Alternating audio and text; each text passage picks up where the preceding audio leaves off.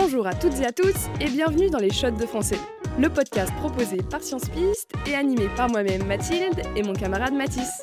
Salut à tous On est là pour vous faire réviser le bac de français en traitant une des œuvres du programme en 5 minutes chrono. Aujourd'hui, on parle poésie, avec les Contemplations de Victor Hugo, publiées en 1856. Ah, mais je connais bien j'avais appris par cœur son poème Demain dès l'aube au collège et je m'en rappelle encore. Victor Hugo, c'est l'auteur le plus important du romantisme, un courant littéraire qui met en avant l'influence des émotions et des sens sur la raison. On vous a déjà fait un épisode sur la peau de chagrin de Balzac dans le même registre. Bref, Hugo, c'était un homme très engagé. Écrivain, dramaturge, homme politique et même poète. Et c'est justement à sa poésie qu'on s'intéresse aujourd'hui. Et pas à n'importe quel recueil. Tu sais pourquoi? Oui, les Contemplations, c'est une œuvre très importante pour lui. C'est son autobiographie poétique. Il écrit dans la préface que ses poèmes sont pour lui les mémoires d'une âme. Et c'est justement le nom du parcours associé pour le bac. D'ailleurs, selon toi, ça veut dire quoi écrire ses mémoires? Euh, Écrire ses mémoires, c'est raconter l'histoire de sa vie et parler de ce qu'il s'est passé autour de soi.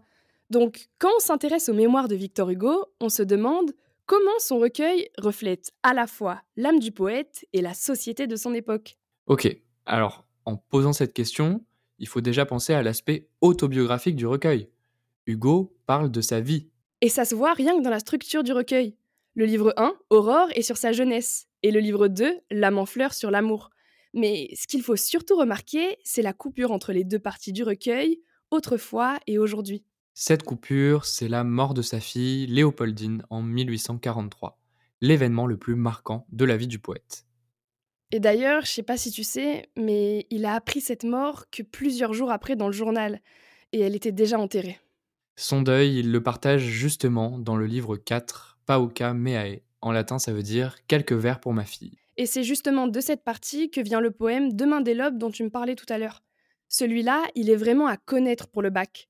Dans ce poème en alexandrin, donc en vers de douze syllabes, il parle de l'impossibilité de rejoindre sa fille. Et ça, c'est typiquement un poème lyrique c'est-à-dire qui se concentre sur l'expression des sentiments personnels. On peut aussi parler du poème euh, Elle avait pris ce pli, qui parle de sa fille à travers l'inspiration qu'elle représentait pour lui. Il écrit, je cite, Je l'attendais ainsi qu'un rayon qu'on espère. C'est joli, hein? C'est vrai que c'est joli. Bon, on parle beaucoup de sa fille et de l'amour qu'il lui portait, mais ce n'est pas le seul objet du recueil. Écrire ses mémoires, c'est aussi décrire les événements auxquels on assiste, et les contemplations comprennent aussi des écrits politiques dont il faut parler. Oui, c'est clair. D'ailleurs, Victor Hugo a été exilé en Belgique, puis sur les îles de Jersey et Guernesey, à cause de ses opinions politiques, justement. Hugo écrit par exemple sur le travail des enfants, dans le poème Mélancolia, qui commence par, je cite, Où vont tous ces enfants dont pas un seul ne rit? Bon, globalement, il cherche à susciter la pitié et à faire réagir en écrivant sur la misère de l'homme. On parle de registre pathétique. D'ailleurs, c'est le thème de son roman le plus connu. Les Misérables. Exactement.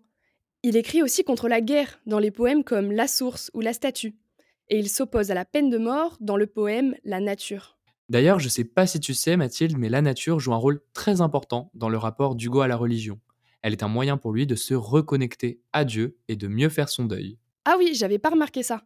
Bref, Hugo était très engagé, et à travers ses écrits, il cherche à toucher tout le monde. La portée de son œuvre est donc universaliste. Et ça, c'est notre dernier point clé.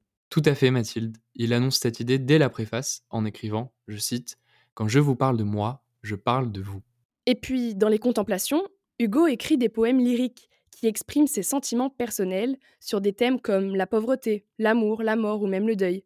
Ce sont des thèmes dans lesquels on peut tous se retrouver. Si je comprends bien ce que tu veux dire, l'expression de ces sentiments, c'est-à-dire le lyrisme, joue un grand rôle dans la portée universaliste de l'œuvre. C'est exactement ça. Le lyrisme se retrouve surtout dans tout ce qu'il y a de plus universel, la nature qui nous constitue et qui nous entoure. C'est un thème très important du recueil qu'on retrouve dans des poèmes comme La nature, justement, ou Au souvenir printemps-aurore. Pour Hugo, la nature est composée de nombreux contraires qui fonctionnent ensemble, comme la vie et la mort, ou la lumière et l'ombre, et c'est pour ça que l'on retrouve énormément d'oxymores et d'antithèses dans ses poèmes. C'est ça. Bref, si on résume, les contemplations, c'est l'autobiographie poétique d'Hugo, découpée en suivant certaines étapes de sa vie, notamment la mort de sa fille Léopoldine. Il aborde aussi des causes qui lui sont chères, comme la misère, la guerre, et même la peine de mort. Le tout en essayant de toucher tout le monde avec son écriture lyrique à vocation universelle, exprimant des sentiments dans lesquels tout le monde peut se retrouver. Voilà, c'est tout pour aujourd'hui. N'hésitez pas à partager ce podcast avec vos amis qui sont en train de réviser. Et n'oubliez pas de faire un tour sur nos Instagram, sciencepiste et mthld, pour enregistrer la mini-fiche de synthèse associée à ce podcast et à vous abonner.